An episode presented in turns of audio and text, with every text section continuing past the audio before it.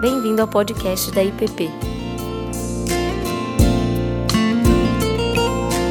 A mensagem que você está prestes a ouvir foi ministrada pelo pastor Davi Rabelo. Bom dia a todos. Vamos orar mais uma vez antes de darmos início a essa nossa classe, essa nossa reflexão, seguindo nossa série de estudos aqui sobre a reforma protestante. Vou pedir para alguém orar por nós, algum voluntário, senão indicarei por livre, livre espontânea pressão. Eduardo, você pode orar, por favor? Na semana passada nós encerramos nosso primeiro bloco, por assim dizer, de nossas reflexões, onde fechamos o estudo sobre os cinco solas da reforma protestante, é, onde nós vimos que as bases da reforma e os ensinamentos dos reformadores é, podem ser resumidos no que diz respeito à nossa salvação e do nosso relacionamento com Deus naquelas cinco afirmações de que somente a fé, somente a graça, somente Cristo, somente as Escrituras e somente a Deus devemos dar glória. E esse é o fundamento da nossa fé, é aquilo que distinguiu ah, um ensinamento dos reformadores ah, da igreja daquele tempo, da igreja de Roma. E hoje nós vamos entrar em outros cinco aspectos envolvendo a reforma protestante, que acabaram sendo conhecidos como os cinco pontos do, do calvinismo. Ah, na, numa das primeiras aulas, nós vimos que tem uma flor aí na frente, né, da flor. Cadê a, a Rita? Pode mexer?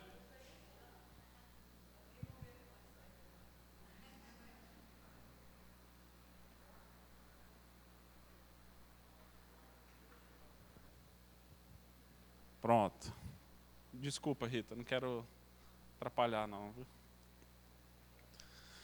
Nós vimos no início das nossas classes que ah, Martinho Lutero foi talvez o responsável, o grande agente de Deus para tornar público e visível e dar voz a todo um movimento que já vinha acontecendo há mais de um século na Idade Média, na Europa, de uma grande é, insatisfação, incômodo daquilo que a igreja vinha passando e de alguns é, cansados dos abusos daquele período, de ensinamentos que não estavam amparados nas Escrituras. E Lutero acabou sendo um grande instrumento de Deus, como um, uma forma de protesto contra aquilo que estava sendo feito, dito ensinado e praticado pelas igrejas.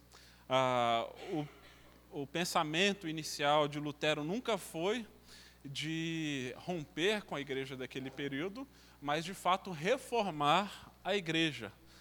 Só que chegou-se num ponto onde é, continuar unido com a, o sistema daquele período tornou-se é, impraticável, inviável e Lutero foi convidado a se retirar, a se retratar sobre risco e ameaça de morte. Ele foi salvo por um grande amigo através de um sequestro forjado, onde ele então pôde se retirar de toda a confusão ali, é, de onde as coisas estavam, onde a coisa estava mais pegando para o lado dele. Depois de Lutero vem Calvino, João Calvino, um teólogo e pastor francês, Calvino não conviveu com Lutero e ele, a, semelhantemente a Lutero, estudou tanto teologia como também estudou o direito. E Calvino ele foi responsável por sistematizar todo o sistema de pensamento da reforma e acabou influenciando então a, as igrejas a, de um modo geral. Esse foi um homem que conseguiu colocar isso em livros e várias obras, ah, o pensamento principal da reforma. de maneira mais sistematizada e aplicada à vida da igreja. Muitas vezes, quando nós falamos de João Calvino ou sobre calvinismo, ah, qual é a primeira coisa que vem à mente das pessoas? Talvez sejam os pontos mais polêmicos, né, que diz respeito à predestinação.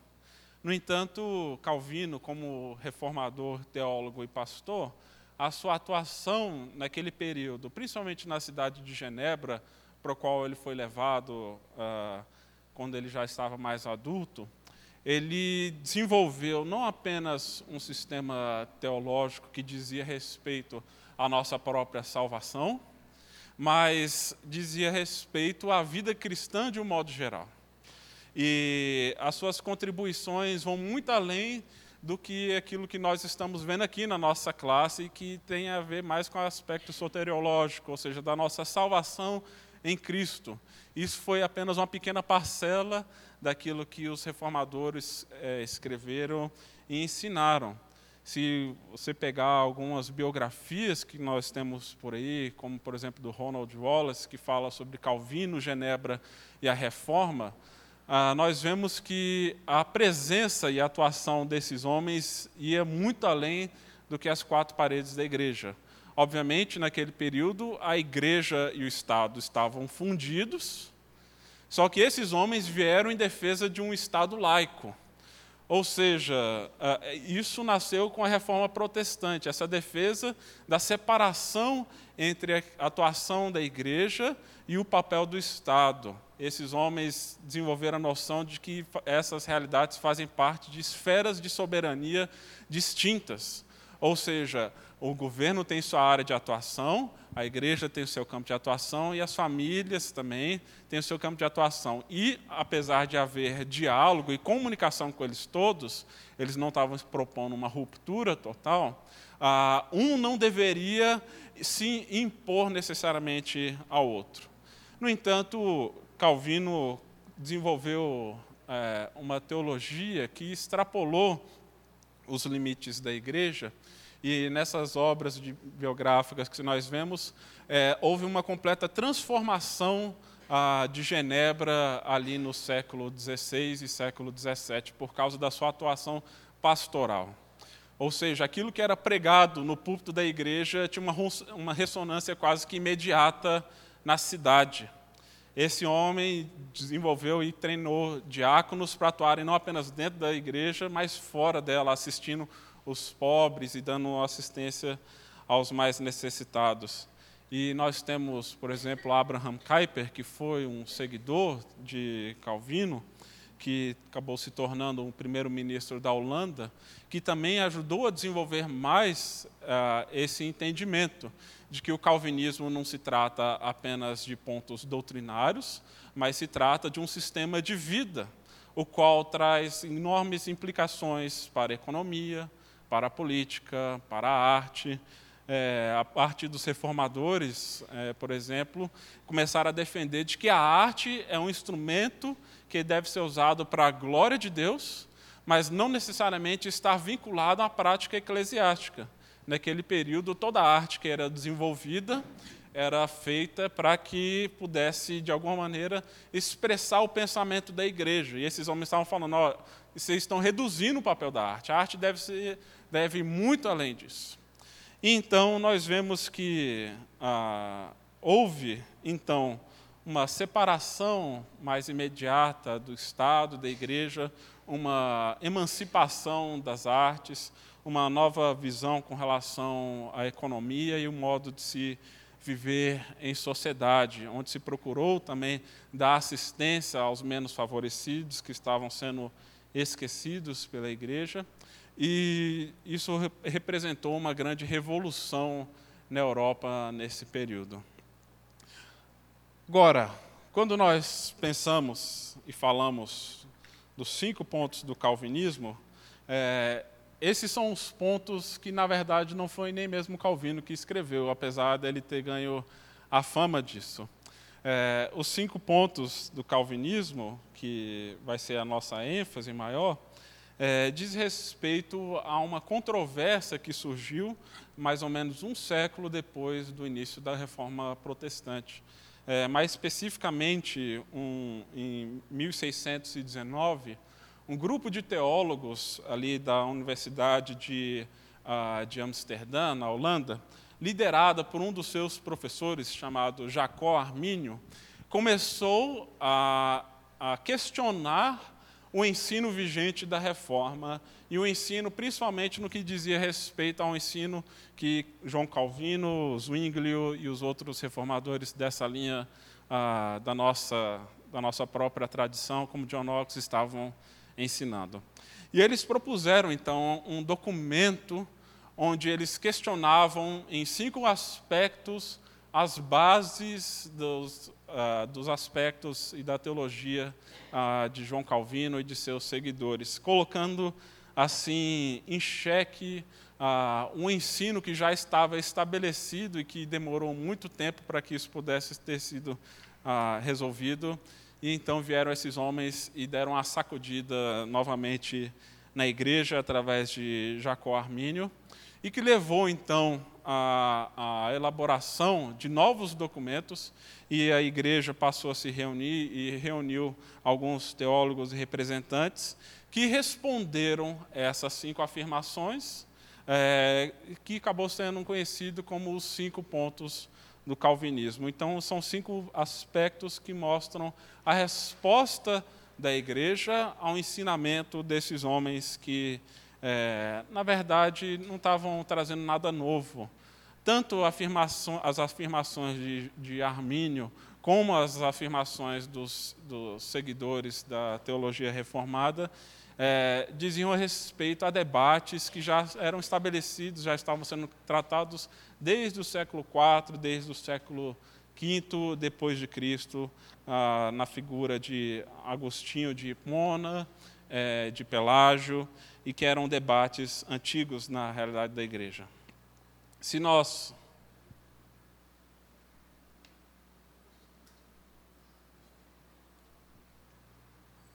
formos resumir o que foi colocado como esses cinco pontos, é, geralmente se usa esse acróstico em inglês que as pessoas utilizam para ajudar a memorizar e sintetizar esses cinco aspectos, né, com cada letra inicial aí representando uma das letras da tulipa, né, ou tulipe, que diz respeito, aí são cinco pontos de fato que os teólogos reformadores, dos reformados, ensinaram logo em seguida, no que diz respeito à depravação total do homem, ou seja, o estado do homem com relação à sua natureza pecaminosa e o grau de interferência e o impacto do pecado na vida humana.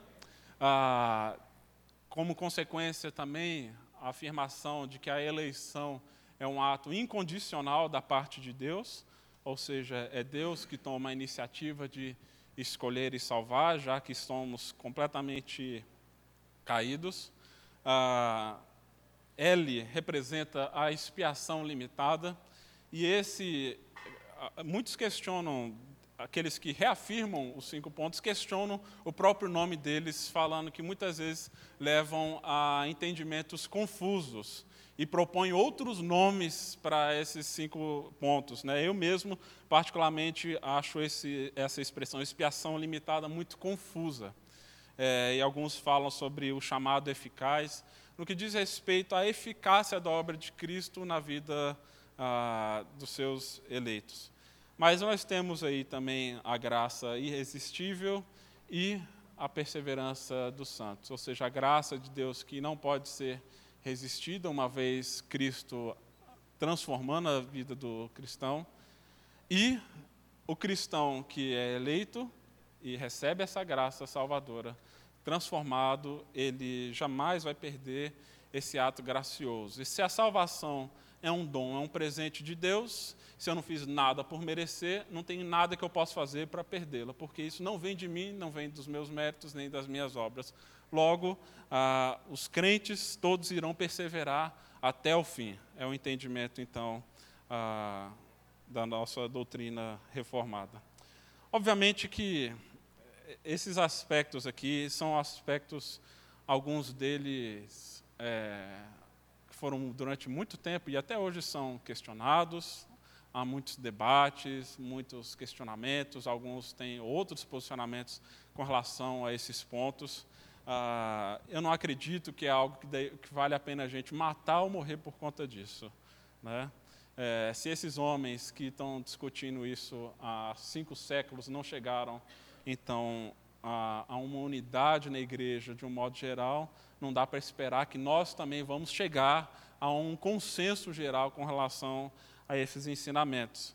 Mas que eu creio sim que estão amparados nas Escrituras e o nosso nosso desejo aqui não é simplesmente passar uma cartilha para todos rezarem, mas a gente olhar mais profundamente naquilo que as Escrituras dizem acerca desses pontos, que são pontos importantes para nós nos compreendermos, entender qual é a nossa identidade, nossa posição diante de Deus e qual foi a resposta de Deus diante do nosso pecado. E nós vamos trabalhar com um pouco mais de calma nesses cinco aspectos. E hoje nós vamos olhar mais para esse primeiro aspecto da tulipe, que é a depravação total do homem onde nós vamos pensar e olhar a partir das Escrituras qual é a extensão do pecado e as suas consequências.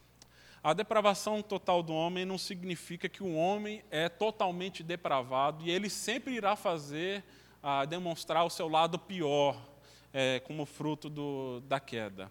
O próprio Jesus falou que, apesar de vocês serem maus, sabem dar boas coisas aos filhos, ou seja, Jesus está mostrando, apesar do nosso pecado, a gente ainda é capaz de fazer é, coisas boas, praticar atos de filantropia, atos religiosos, de piedade, ter preocupação com o outro. É, então, o que esse ensinamento não está dizendo que nós somos completamente a nossa versão pior do que poderíamos ser sempre, mas de que o pecado atingiu a nossa estrutura e a nossa existência de tal maneira de que nós somos completamente incapazes, por conta própria, de chegarmos até Deus. Ou seja, o estrago do pecado foi tão grande que é preciso, então, um ato sobrenatural de Deus, vindo da parte dele, iniciativa dele, para que a gente pudesse se relacionar é, com ele.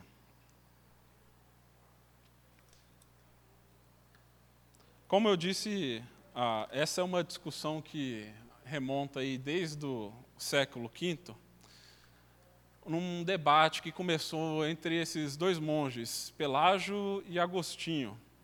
E Armínio volta a defender essa visão semi-pelagiana e, na verdade, os reformadores fizeram um uso abundante dos ensinamentos de Agostinho de Hipona. E o pelagianismo, ou a visão de Pelágio, Pelágio entendia de que o pecado de Adão não afetou a raça humana como um todo. Ele dizia de que Adão pecou, mas o seu pecado ficou restrito a ele mesmo. Isso não foi passado para as outras gerações e para os outros seres humanos. De tal maneira de que o ser humano ele nasce completamente neutro. Ou seja, a, o pecado ele é um acidente na vida da, das pessoas mas que pode ser evitado. Isso eu ensino, como consequência disso, afirmava de que nós não necessitamos da graça de Deus para podermos chegar até Deus. Porque se eu sou moralmente neutro, eu tenho a capacidade de me tornar perfeito por conta própria e assim chegar até o Senhor sozinho. A graça de Deus, na verdade, é só um empurrãozinho no meio desse processo. E isso, na verdade, nós vemos isso na sociedade moderna, é, muitas vezes. Pensadores humanistas que vieram depois, né, como John Locke, acreditava que o homem, afirmava que o homem é como uma lousa em branco.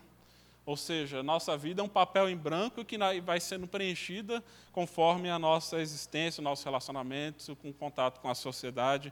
Somos fruto do nosso meio. É, Jean-Jacques Rousseau também afirmou mesmo e acreditava que o homem era bom, é, essencialmente, e não caído. Ou seja, a visão humanista que surgiu muito tempo depois colocava o homem no centro de todas as coisas e mais, de que o homem ele é moralmente neutro ou até mesmo bom. E tudo aquilo que há de mal em nossa existência é fruto da sociedade. Né? É, e o problema disso é que coloca, descaracteriza completamente a obra de Cristo em nosso favor. Obviamente, o homem que ele nasce simplesmente é, neutro e ele vai sendo corrompido pela sociedade, pela sua própria criação, pela sua história, ele não precisa de redenção, ele precisa de uma boa educação, ele precisa desaprender esses atos, já que ele pode chegar sozinho até Deus e praticar coisas boas, é, independentemente da obra e da graça divina. Esse ensinamento, obviamente, vai trazer consequências muito sérias no que diz respeito à criação de filhos, né?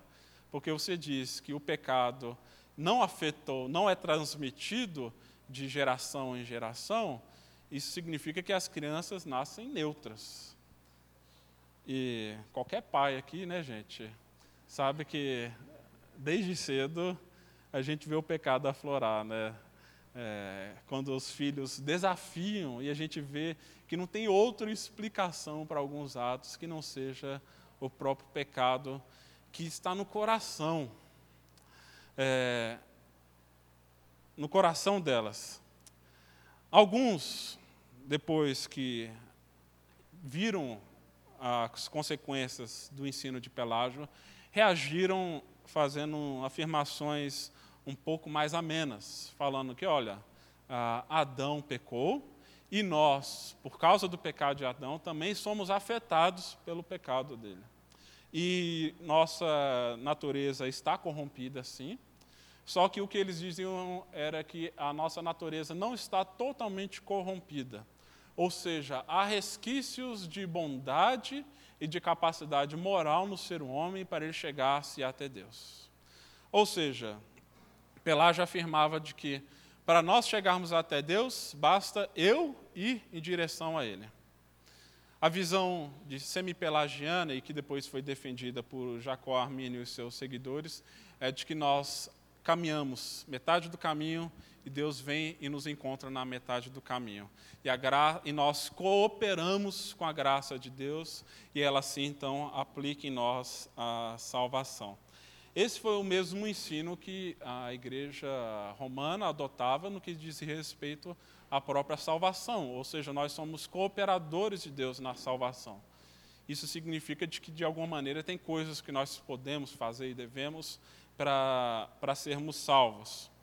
Ah, que no fim das contas, na verdade, ensina de que o pecado, ah, como os semipelagianos afirmavam, o pecado ele é uma doença, ou seja, nós estamos enfermos. E como enfermos, nós vamos até em direção ao médico e o médico nos dá a solução.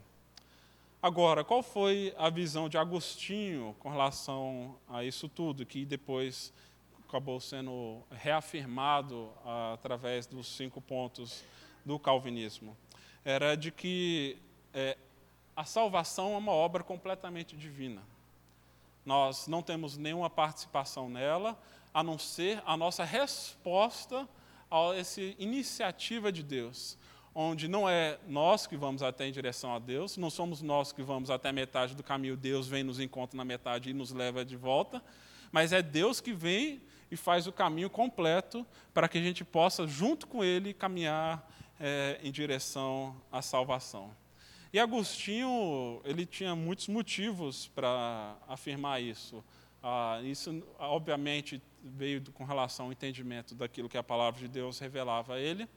Mas Agostinho de Hipona foi um homem que, durante muito tempo, viveu uma vida de completa devassidão era conhecido por ser mulherengo e gostava de uma farra, e de que ele se converteu depois de muitos anos a sua mãe orando, intercedendo pela vida desse homem. E quando ele então é alcançado pela graça de Deus, ele reconhece de que isso deveria ser uma obra completamente sobrenatural. Ele não tinha participação, mérito algum nisso, porque foi de fato um milagre ele ter se convertido a Deus. Ele não buscou a Deus mas ele entende que Deus foi ao seu encontro e o buscou e o resgatou. E para ele o pecado é algo tão enraizado na vida do ser humano que é impossível por nós mesmos nos desvencilharmos dessa realidade E somente Deus, pela sua graça, é capaz de trazer um homem de volta à vida. E por isso ele ficou conhecido como o, o doutor da graça. Pela sua ênfase, então, na graça sobrenatural de Deus. Agora, como eu disse, o nosso intuito aqui não é simplesmente reafirmar o que outros homens disseram, mas a gente olhar isso para as Escrituras e ver aquilo que a palavra de Deus nos diz com relação a esses temas, né, no que diz respeito ao pecado original do homem. Ah, nós vemos eh, lá em 1 Coríntios 15, Paulo fazendo eh, essa defesa de que Adão foi o nosso primeiro representante, é o primeiro representante da raça humana, ou seja, é, Adão não é simplesmente uma pessoa, um ser humano que pecou e por causa dele nós estamos condenados, é também por causa dele que nós estamos condenados, mas ele é o nosso representante. Nós, no lugar dele, provavelmente faríamos a mesma coisa. Então não adianta a gente pensar que ah, é culpa de Adão, eu não tenho culpa nenhuma nisso. Não, a Bíblia fala que nós somos todos igualmente indesculpáveis. Ah, e Adão é o primeiro representante da velha criação. E Cristo, então, surge como um representante da nova criação. E por isso o apóstolo Paulo vai dizer que, mais de fato, Cristo ressuscitou dentre os mortos, sendo ele as primícias dos que dormem. Visto que a morte veio por um homem, ou seja, a morte veio por Adão, ah, também por um homem veio a ressurreição dos mortos. Pois assim como em Adão todos morrem, assim também todos serão vivificados em Cristo não tem como a gente se separar dessa herança maldita mesmo de Adão, a não ser que nós estejamos em Cristo. A morte veio pelo primeiro representante da raça humana e a vida vem através da, do novo representante da nova criação, que é Jesus Cristo.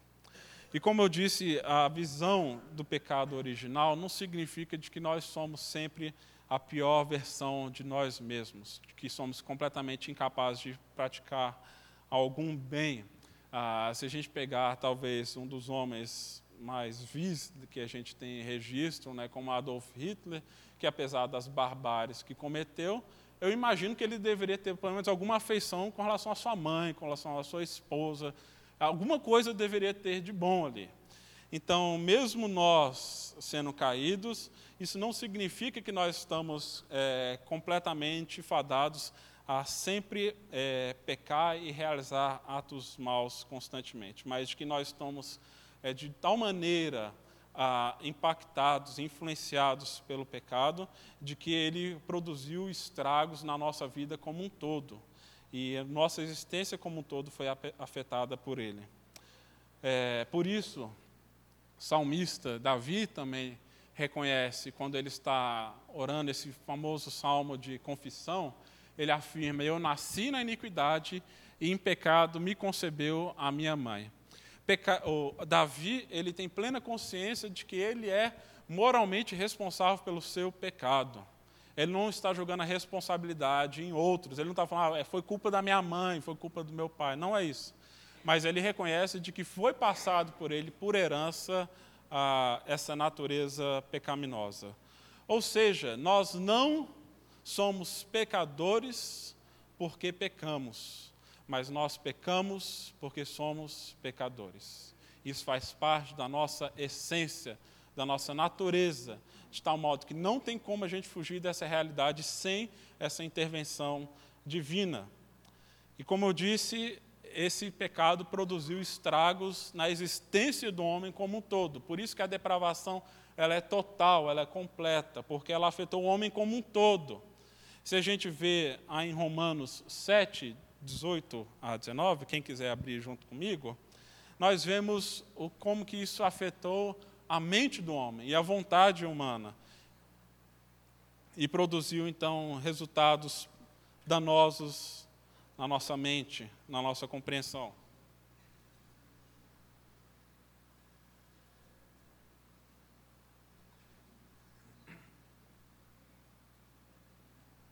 Apóstolo Paulo falando, porque eu sei que em mim, isto é, em minha carne, não habita bem nenhum, pois o querer, pois o querer o bem está em mim, não porém o efetuá-lo, porque não faço o bem que prefiro, mas o mal que eu não quero, esse eu faço.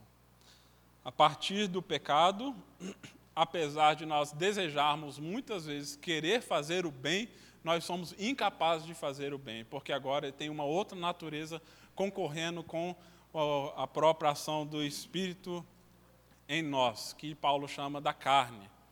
Ou seja, um homem está dividido, internamente falando, é, onde há vontades concorrentes e conflitantes dentro de si. Isso faz parte da nossa natureza decaída. No Salmo, próprio Salmo 58, nós vemos os estragos que o, o pecado faz no próprio corpo do ser humano. Por exemplo, lá no verso 8, o salmista Davi, ele fala: Faz-me ouvir júbilo e alegria, para que exultem os ossos que esmagaste.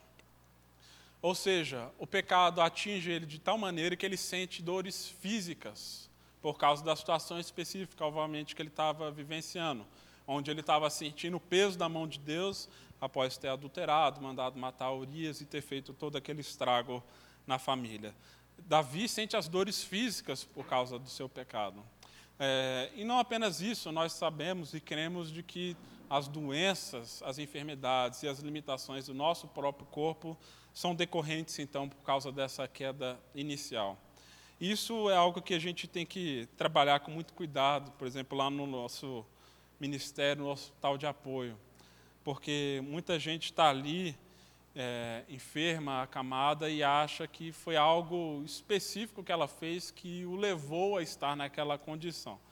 E a gente tem que, com muito cuidado, mostrar que não é necessariamente fruto do pecado a razão dela estar ali. Não é por causa que ela fez alguma coisa que Deus está punindo, está deixando acamada, como se houvesse sempre essa relação de causa e efeito. No entanto, nós cremos que toda enfermidade, toda limitação do corpo e a própria morte é decorrente, sim, por causa do pecado é, original. Mas se nós seguirmos e olharmos, por exemplo, para Gênesis 4, 7 a 8, nós vemos, obviamente, que o pecado não produziu apenas estragos internos, mas sociológicos e externos. Ah, ali em Gênesis 4, Deus está conversando com ah, com Caim, e ele fala: Se procederes bem, não é certo que serás aceitos. Se toda a vida procederes mal, eis que o pecado jaz à porta, o seu desejo será contra ti, ou seja, mostrando esse conflito, mas Deus fala: cumpre a ti dominá-lo. Ou seja, apesar da nossa natureza decaída, nós somos responsáveis pelos nossos atos. É, não tem como a gente culpar Adão falando, olha, não foi culpa minha, foi culpa dele. Sabe como é que é, né, Deus? Deus está falando: olha, cumpre a ti dominá-lo. E pelo resultado de Caim não ter dado ah, ouvidos a Deus e não ter, de alguma maneira, seguido essa orientação, Caim de Isabel, vamos ao campo, estando eles no campo, sucedeu que Caim se levantou contra Abel e assim o matou. Uma consequência direta do nosso pecado é estar na vida do nosso próximo. Não dá para a gente achar que o pecado afeta apenas nós mesmos. O pecado sempre traz consequências sociais. O pecado sempre afeta aquele que está ao nosso redor. E, obviamente, se a gente olhar no contexto familiar, os nossos cônjuges e filhos são sempre os primeiros afetados pelo nosso próprio pecado. De tal maneira que nós devemos olhar para ele pensando não apenas em nós mesmos, mas pensando no bem-estar de todos. Ou seja, aquilo que nós fazemos traz sim consequências na vida dos outros, daquilo que acontece lá fora.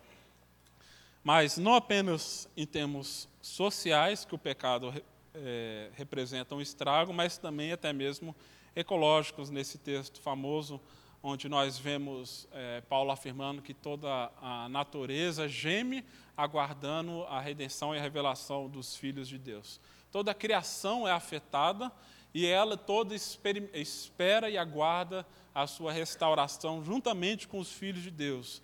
O mundo é colocado em desordem por causa do pecado. A relação harmônica que havia no Éden agora é colocada em conflito do homem contra a natureza e a natureza contra o ser humano. Não é mais uma relação de cumplicidade, mas uma relação, é, muitas vezes, de dominação, é, como nós temos visto. E, não menos importante, ao estrago espiritual que nós vemos Paulo falar tanto em Efésios 2 como aí em Romanos 3. Eu coloquei esses textos na nossa, na, aqui na tela.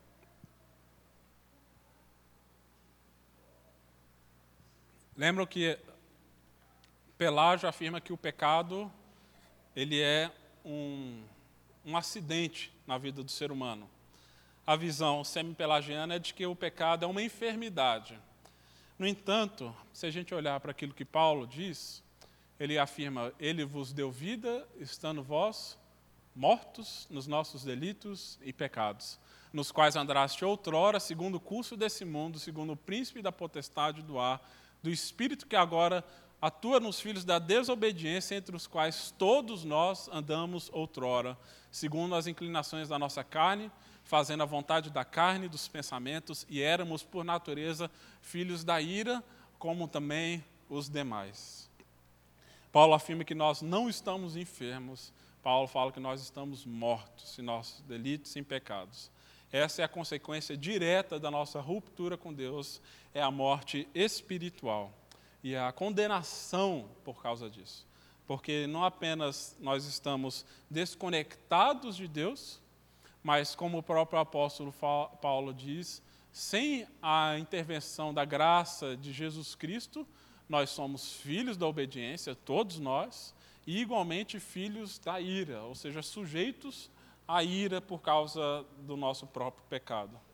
E ele, lá em, também em Romanos 3, verso que nós lemos com grande frequência aqui, mostra que não há nenhum justo sequer, não há nenhum que entenda, não há quem busque a Deus, todos se extraviaram e a uma se fizeram inúteis, não há quem faça o bem e não há um sequer.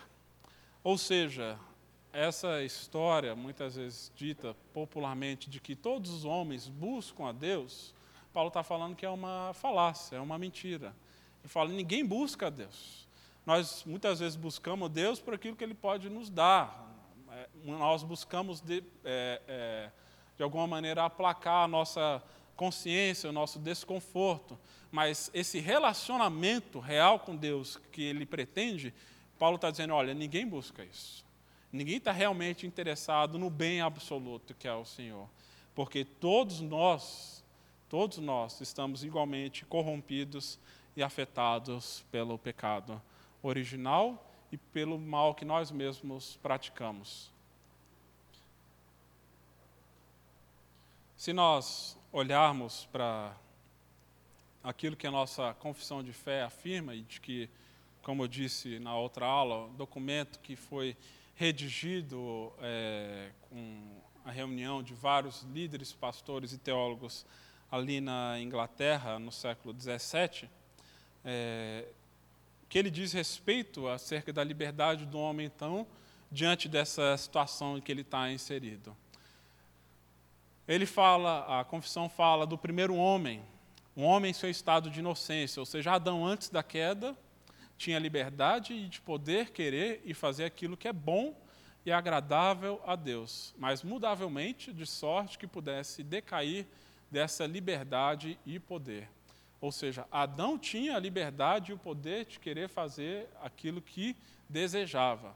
No entanto, quando nós vemos o terceiro parágrafo ali, o homem caindo, caído em seu estado de pecado, perdeu totalmente o poder da vontade quanto a qualquer bem espiritual que acompanha a salvação, de sorte que um homem natural, inteiramente adverso a esse bem e morto no pecado, é incapaz, pelo seu próprio poder, converter-se ou mesmo preparar-se para isso.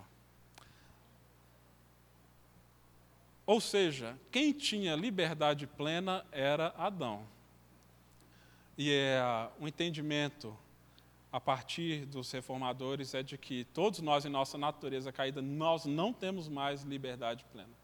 Isso não significa que não temos mais a possibilidade de realizar escolhas, fazer escolhas de que nós não somos responsáveis por elas. Somos, sim. No entanto, a nossa natureza decaída afetou-nos de tal maneira que foi-nos roubada a liberdade de praticar o bem e de convertermos a nós mesmos e de sequer nos prepararmos para tal ato. Ou seja, a gente só é capaz de realizar aquilo que a nossa própria natureza permite. Essa é a nossa liberdade atual, uma liberdade restrita, de realizar apenas aquilo que a carne possibilita. Ou seja, está sempre inclinado ao pecado. De tal maneira de que a nossa rebelião contra Deus, ela é total, por isso a depravação total do homem. O efeito do pecado afeta um homem como um todo. O homem, a inabilidade do homem de sujeitar-se a Deus, ela é também total e completa. O próprio resultado do pecado é a morte. E a não ser que Deus venha ao nosso encontro, jamais iremos até Ele. Essa é a nossa situação enquanto homens decaídos.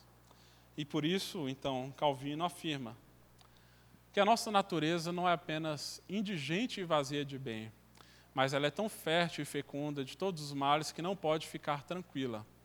Os que disseram ser isso a concupiscência não se valeram de uma palavra tão diferente como se isso for acrescentado, o que é raramente concedido por muitos deles. Tudo que está no homem, desde o intelecto até a vontade, e até mesmo desde a alma, está até a carne, esteja referido a essa concupiscência, ou seja, de forma sucinta, que o homem inteiro não seja mais por mais do que concupiscência. Vejam que talvez a nossa grande dificuldade em lidar com esse tema seja fruto do nosso ensino do nosso próprio tempo do resultado do humanismo e de uma cultura da autoestima, onde achamos que fazer afirmações como essa podem nos levar sempre a pensar menos de nós mesmos. E, e, na verdade, essa nunca foi uma preocupação que os reformadores tinham. Eles não tinham problema em se ver como pessoas totalmente depravadas ou caídas. Isso não lhes afetava a estima. Muito pelo contrário, isso lhes ajudava a compreender o tamanho da obra de Cristo na vida deles. Porque se a gente não tem um entendimento correto dessa, ah, dessa doutrina e dessas afirmações, nós vamos achar que de alguma maneira nós ainda temos alguma coisa boa, assim, algum mérito, alguma glória, algum louvor nesse processo todo de salvação, isso acaba por ofuscar o tamanho da obra de Cristo em nosso favor. Porque a cruz de Cristo, ela não foi mero acidente, mas foi o ato mais drástico que Deus precisou realizar para dar um basta nessa situação, para mudar a nossa natureza. De tal maneira que, se não vier Cristo em morrer em nosso lugar, nós estamos completamente condenados e nós iremos sempre viver com base nessa velha natureza, nessa velha criação. Ou seja, a, nós não produzimos bem espiritual algum, a não ser que Cristo venha e intervenha na nossa história. E o que, que Jesus, então, fala acerca dessa natureza né? e sobre essa realidade? Nós temos aqui em João 6, versos 63 a 65, um, um texto importante, que, aliás, foi motivo de muito debate entre Lutero e Erasmo de Roterdã, com respeito à própria natureza decaída do homem. E Jesus afirma que o Espírito é o que vivifica, a carne para nada aproveita. As palavras que vos tenho dito são espírito e vida. Contudo, há descrentes entre vós, pois Jesus sabia desde o princípio quais eram os que não criam e quem o havia de trair. E prosseguiu: Por causa disto é que vos tenho dito: ninguém poderá vir a mim se pelo Pai não lhe for concedida. Eu não sei se alguém tem aí a versão NVI ou então a NVT, a nova versão transformadora, que é uma versão que eu tenho utilizado de vez ou outra, e ela traz uma, uma sugestão interessante para a tradução dessa primeira parte do texto que Jesus afirma. 63. Somente o espírito da vida e a natureza humana não realiza coisa alguma. Jesus está falando que nós, em nossa natureza carnal, não realizamos nada, não fazemos nada, a não ser que o Espírito venha e sopre sobre nós e vivifica esse corpo caído e morto. E mais, por causa disso, Jesus diz que ninguém pode vir a mim, ou seja, ninguém é capaz de percorrer o caminho para chegar-se até Deus, a não ser, se, conjunção adversativa, a não ser que, se o Pai não o permitir ou for concedido.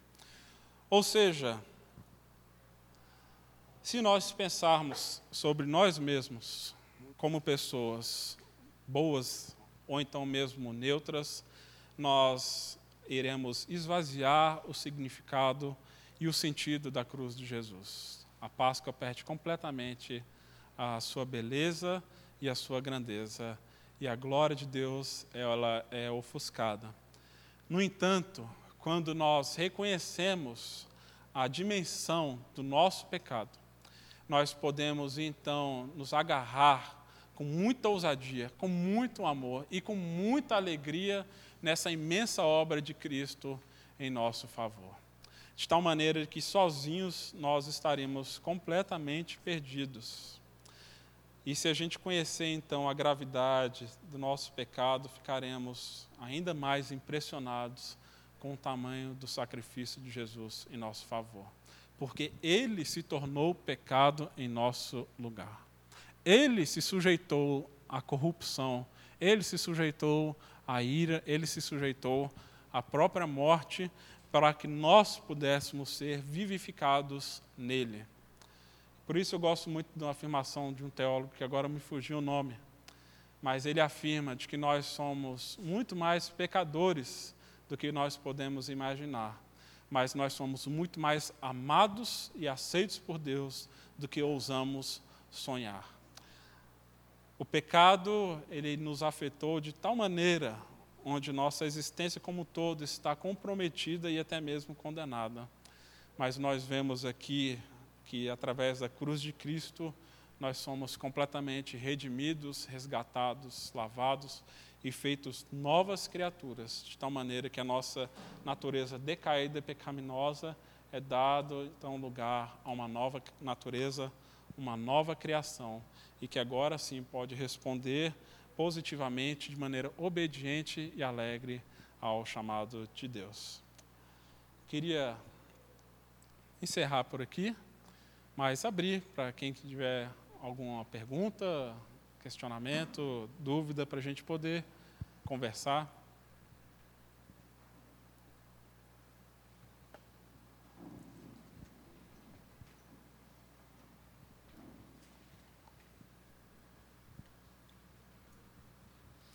É, eu não sei se é por conta da resistência, né, de aceitar todo esse, esse mal, mas às vezes quando se pensa em determinadas situações de descobertas científicas ou, ou mesmo uma letra de música, alguma coisa assim, né, a gente pelo menos costuma dizer assim, não, aquilo ali foi um toque da criação. Ainda existia, né, um bem naquela pessoa, ainda existe um bem na pessoa em função de sermos criaturas de Deus. E aí isso assim, isso me confundiu um pouco, né, com relação a essa característica mais forte aí que você trouxe é, de sermos tão pecadores, do tanto que nem podemos é, imaginar que somos, né? E por outro lado também me vem a, a perspectiva dessa multiforme sabedoria e da, das multiformes expressões, né, que a graça de Deus tem. Como é que a gente pode chegar numa situação assim, num termo comum de é, não de louvar, mas assim de agradecer, de, de reconhecer determinadas situações que são toques da criação de Deus nas pessoas que, em tese, né, não têm é, essa, não foram porque não falar que não foram alcançados também é forte, né? Porque todos fomos alcançados, mas que não vivencia a graça de Deus, pelo menos que a gente não enxerga, não, não professa, né? A graça de Deus, como que a gente pode enxergar essa situação assim de agradecer e, de considerar, né, essa criação de Deus ou essa expressão diferenciada da graça de Deus em outras pessoas, em outras coisas, né, que não entender que é o bem do, do próprio homem. Não sei, eu fiquei confusa com relação a isso. Tá. É, quando nós vemos no Gênesis Deus fazendo todas as coisas, nós vemos que há sempre a afirmação de que aquilo que Deus fez e viu que era bom, e viu que era bom, e quando cria o ser humano afirma que é muito bom. Isso não mudou. Isso não mudou. Nós somos sim feitos à imagem e semelhança de Deus, e o o pecado não tirou a nossa imagem e semelhança de Deus. Nós ainda assim temos a imagem de Deus. Só que essa é uma imagem agora manchada, estragada. Mesma coisa se eu pular daqui de cima, né, eu, eu vou estar desfigurado, mas continuarei sendo eu mesmo, certo? Só vou estar bem machucado. É o que a queda faz conosco. É, a imagem de Deus permanece no homem, mas agora é uma imagem manchada, machucada e ferida por causa do pecado. E ela afetou a nossa existência como um todo. Ou seja, o estrago foi muito grande. No entanto, nós temos o entendimento de que a graça de Deus, é, nós temos não apenas a graça salvífica, mas a graça comum de Deus, onde a graça comum é derramada a todos os seres humanos, independente daqueles que creem e dos que não creem. Por ser imagem e semelhança de Deus, nós somos dotados de intelecto, nós somos dotados de dons, de capacidades, de capacidade de raciocínio, de fazer o bem e de tantas outras coisas. Isso também não foi tirado. O que foi tirado de nós é essa liberdade, a capacidade moral de optarmos por Deus. Isso que foi tirado de nós. É isso que o pecado afetou e é isso que essa declaração afirma. Ou seja, por conta própria, a gente nunca vai chegar até Deus. Podemos fazer inúmeras coisas, sermos extremamente religiosos, piedosos, e nós temos aí exemplo de inúmeras pessoas. Ontem mesmo estava numa reunião com a coordenação dos líderes religiosos do Hospital de Apoio. Ah, você tem lá gente do Espiritismo, da Ubanda, do Budismo e de tantas outras religiões procurando fazer o mesmo bem que nós estamos querendo fazer. É, agora, nós temos o entendimento de que aquilo tudo, que o que fazemos é graça de Deus. E, na verdade, a parte dele, o que o profeta Isaías afirma, de que nossas obras de justiça não passam de trapos de imundícia. Ou seja, as nossas melhores obras, nossos atos mais altruístas, ainda assim estão manchados pelo pecado e de alguma maneira ainda queremos é, alguma coisa egoísta com relação a isso. Por isso ele fala que nossos melhores atos são como absorventes. Né? Essa é a tradução da, da expressão que o profeta utiliza. Não perdemos a imagem e semelhança de Deus a graça comum de Deus está sobre todos. Né? E nós não temos mérito nenhum na salvação. É Deus que realiza essa obra em nós. Não sei se clareou. Davi, essa, essa expressão de que só, só alcança se o Pai vier e você não vai.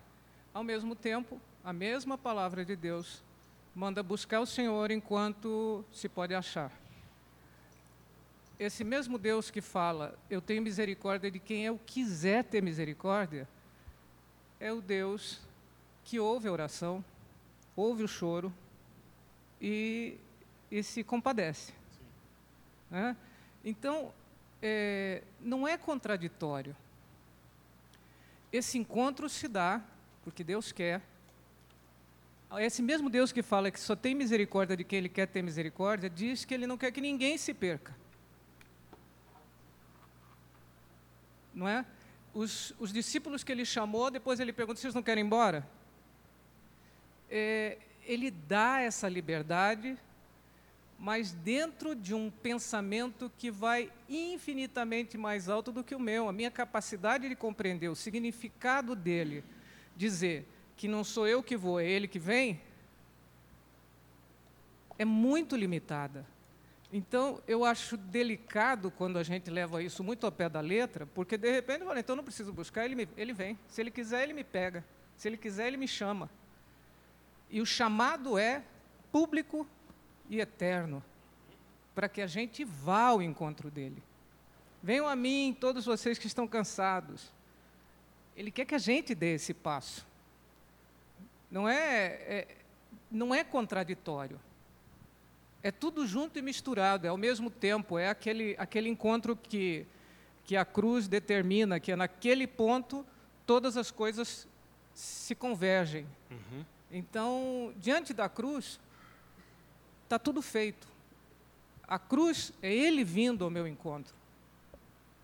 E a cruz também é eu indo ao pé da cruz, crendo nisso.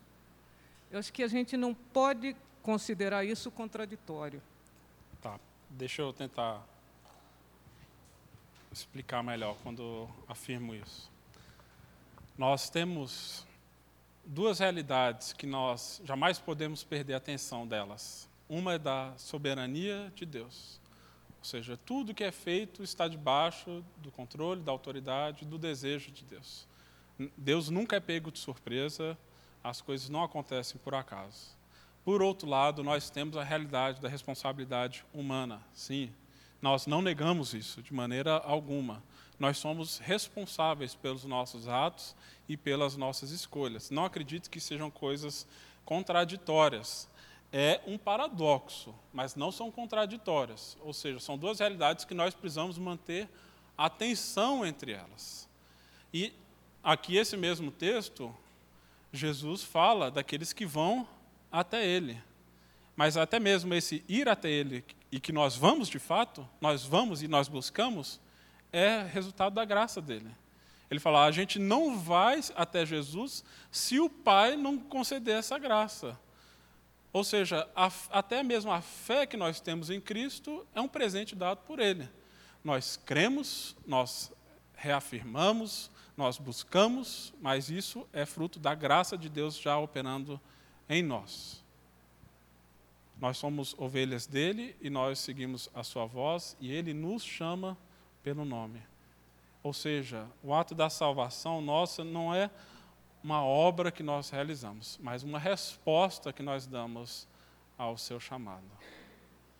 Então, é, é esse o, o meu entendimento. Sem dúvida, a gente jamais pode perder essa atenção da nossa responsabilidade mas também do ato sobrenatural e soberano de Deus. Ou seja, nós vamos, mas é Deus que chama.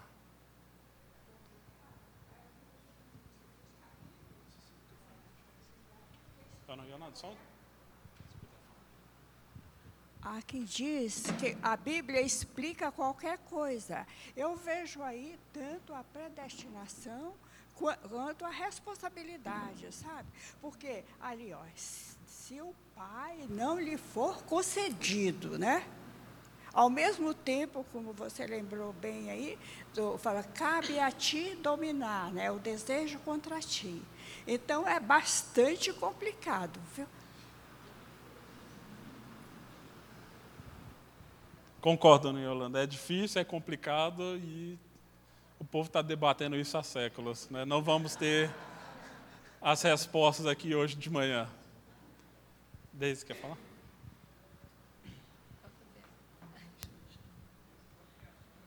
É, eu considero que sejam duas coisas diferentes. Uma coisa é a salvação em si, e outra coisa diferente é essa caminhada. Esse vinde a mim, ele não é só para salvação. Esse vinde a mim é diário. É, se o meu povo que se chama pelo meu nome se humilhar e orar e me buscar, eu virei dos céus. É, não é só para salvação, é para todo dia. Né? Esse, o convite ele é sempre.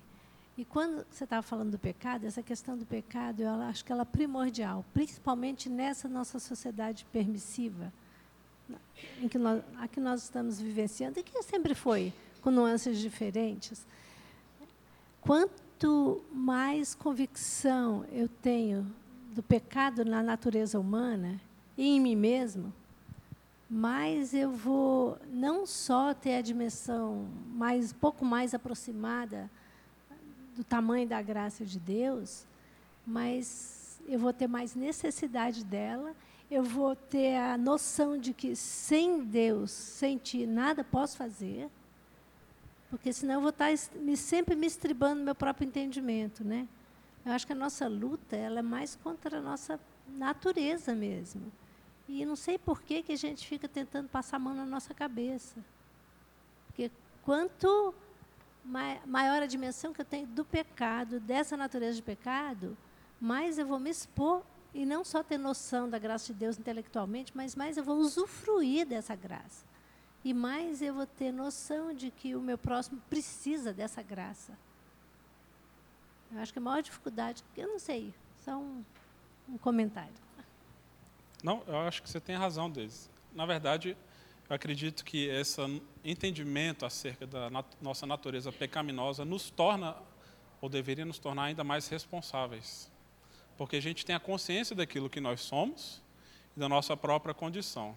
Se nós não temos e achamos que, no fundo, nós somos pessoas boazinhas e que há alguns acidentes na minha vida, mas, no fundo, eu faço bem, eu estou fazendo as coisas certas, a gente vai sempre olhar que os problemas que estão à nossa volta não são responsabilidade nossa, isso aí é fruto, é resultado dos outros. Ou seja, é a sociedade que corrompe, então eu não sou responsável pelos meus atos. Eu sou fruto dos traumas familiares, então eu não sou responsável mais. Mas se nós temos entendimento que o problema não é externo, mas sim interno, a gente compreende que a solução está nessa transformação interior. E só a partir disso que nós podemos ter uma transformação genuína na nossa realidade externa, como família, como sociedade. E, foi isso que Calvino pregou, de que o problema está dentro de nós e a gente precisa resolver esse problema. Porque se a gente não resolver esse problema que está dentro de nós, a gente não vai resolver o que está fora de nós, porque o problema está dentro. Jesus fala, é do interior do coração que vem os maus desejos, os maus desígnios, né? A cobiça, o homicídio, a ira, né, a luxúria, isso tudo vem de dentro, não vem de fora. Então a gente precisa ter a consciência disso para sermos responsáveis é, pelos nossos atos e procurarmos então sermos parte também da solução na medida que a gente se deixa ser transformado. Júnior. Ah, só uma observação assim histórica é que eu, eu fui criado na doutrina arminiana até acho que os meus 16, 17 anos.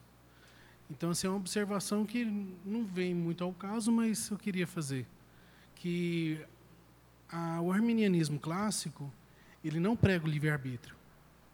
Ele prega a presciência de Deus na salvação. Já o arminianismo dos seus alunos, esse sim é bem pelagianista. Ele prega o livre-arbítrio. Então, muitas vezes a gente vê um arminiano não crendo no livre-arbítrio, mas é porque ele está no arminianismo clássico. E aí a gente, às vezes, é, julga que a doutrina arminiana é pelagianista, mas é o arminianismo mais moderno, não clássico. Porque eu fui criado dentro do arminianismo clássico. Então, é, é bem parecido com o calvinismo. É só essa observação. Obrigado. Um irmão ali atrás, depois o, o Zé.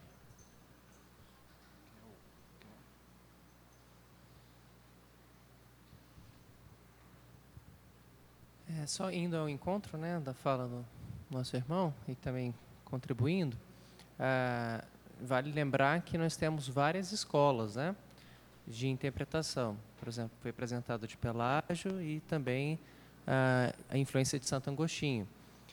Mas, como foi mencionado, a contribuição de Rousseau, a contribuição uh, de outros intérpretes da política da época, né? A gente está num projeto de modernidade que vai favorecer uma revolução cultural e vai contribuir para uma interpretação mais racionalista. Mas, se entendermos essa segunda modernidade, terceira ou pós-modernidade, como alguns vão chamar, a maior dificuldade que nós temos para compreender hoje essa relação entre pelágio, semipelagianismo e o, e o calvinismo ah, são as diversas interpretações, principalmente da pós-modernidade, da Primeira Guerra Mundial e por aí vai, que vai colocar em xeque essa razão ou esse ser. Né? E isso prejudica o nosso entendimento, se Deus vai ao encontro, se não vem ao encontro, enfim, a questão do arminianismo clássico. Então, eu acho que a maior dificuldade que nós encontramos hoje para entender isso, né, em exercício de fé, são outras interpretações que já surgiram e que fundiram e que criaram terceiras, quartas, quintas e que prejudica às vezes o entendimento na vivência, né, da vida cristã. É só colaborando aí que também foi mencionado.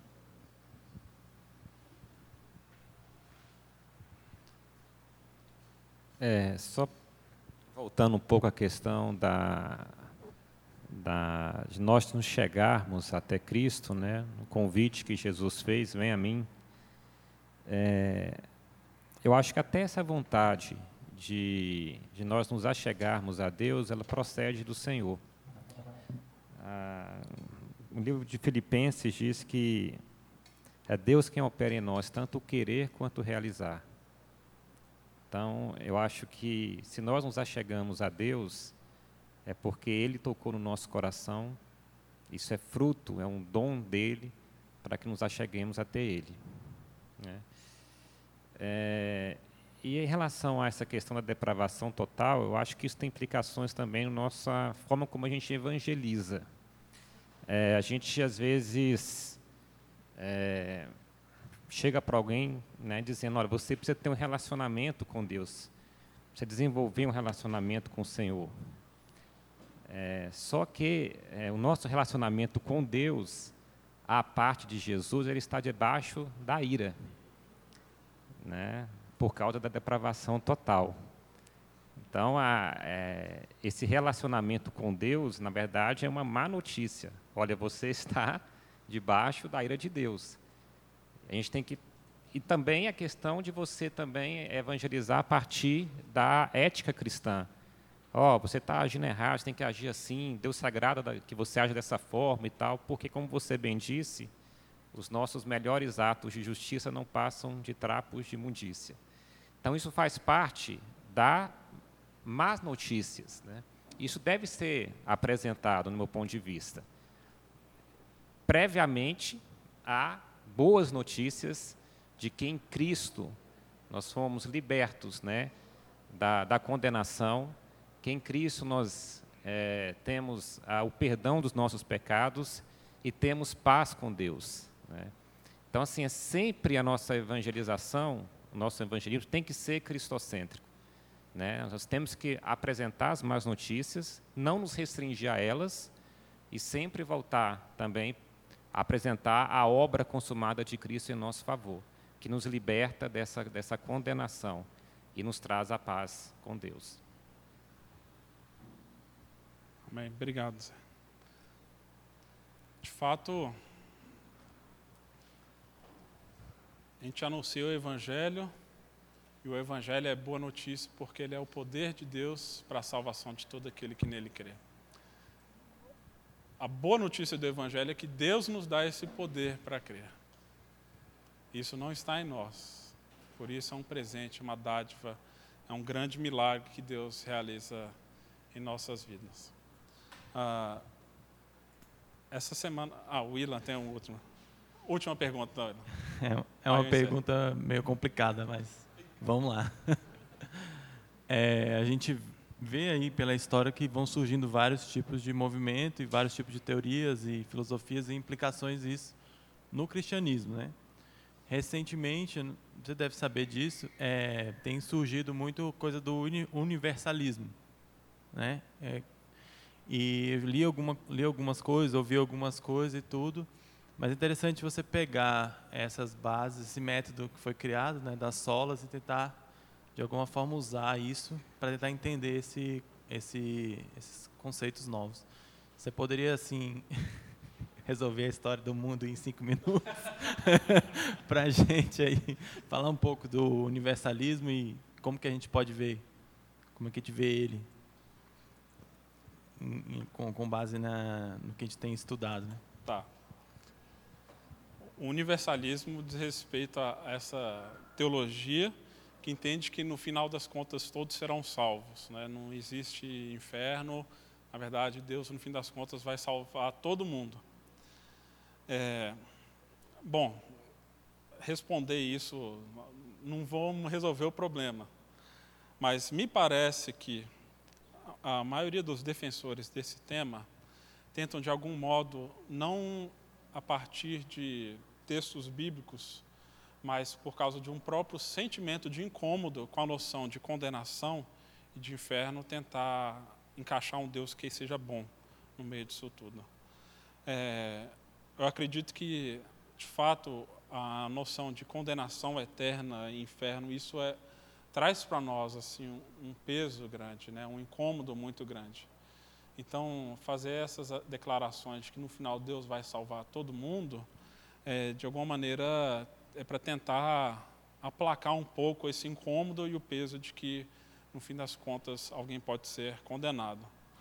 Ah, a gente tem vários problemas básicos com relação a, a, a, isso. Né? O próprio Jesus, alguns domingos atrás, a gente falou desse texto, de a continuação de João 3,16, quando fala que é, Jesus amou o mundo de tal maneira, Deus amou o mundo de tal maneira, que deu seu filho para que todo nele crer não pereça, mas tenha a vida eterna, a continuação do próprio texto já diz que quem não, quem não crê já está condenado. Quem crê será salvo, quem não crê já está condenado.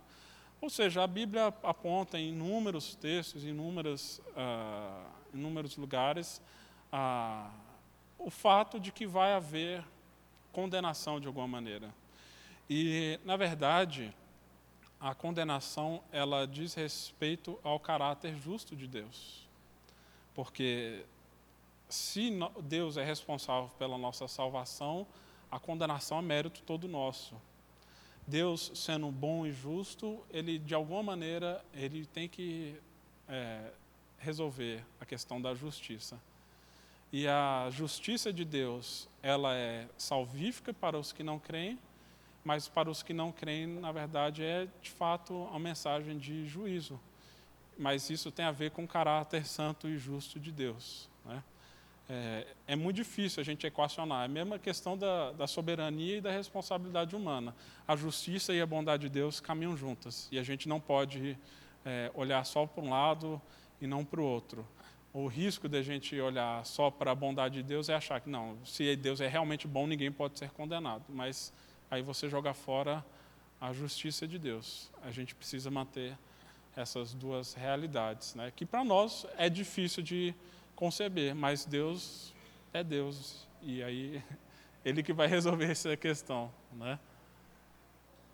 Ah,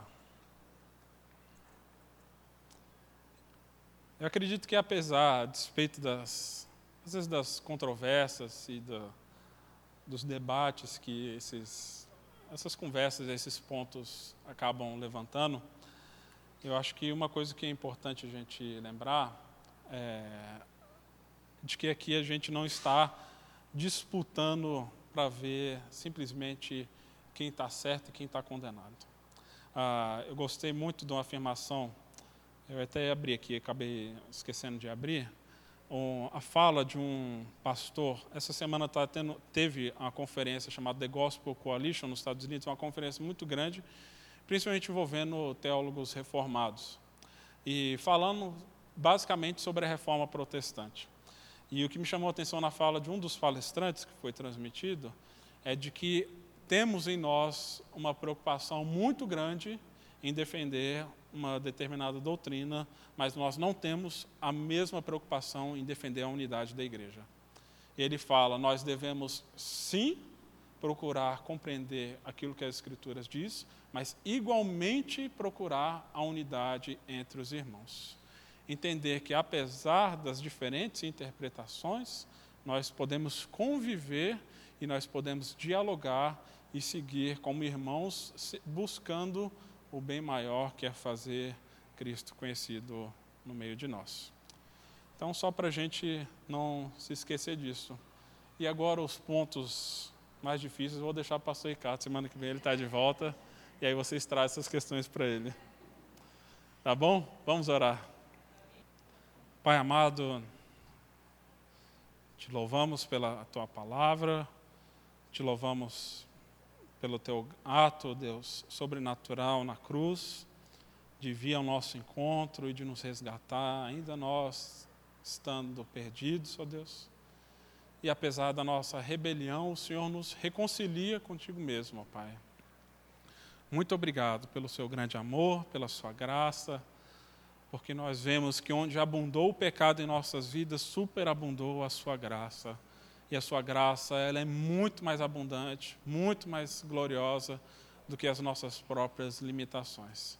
Te louvamos por Jesus Cristo e que nós possamos, ó Deus, compreender a nossa posição diante do Senhor, ó Deus, mas também te glorificar por aquilo que o Senhor realizou na cruz em nosso favor. Abençoe a vida de cada um aqui, ó Deus nossas famílias, ó Deus, abençoe a tua igreja, o teu povo, também em meio a essa cidade, em meio a esse cenário, contexto tão confuso que nós vivemos. Que sejamos sal e luz, ó Deus, no meio dessa terra. É que oramos a Ti no nome de Cristo Jesus. Amém, Pai. Deus abençoe. Tenha um bom domingo. Você acabou de ouvir o podcast da IPP.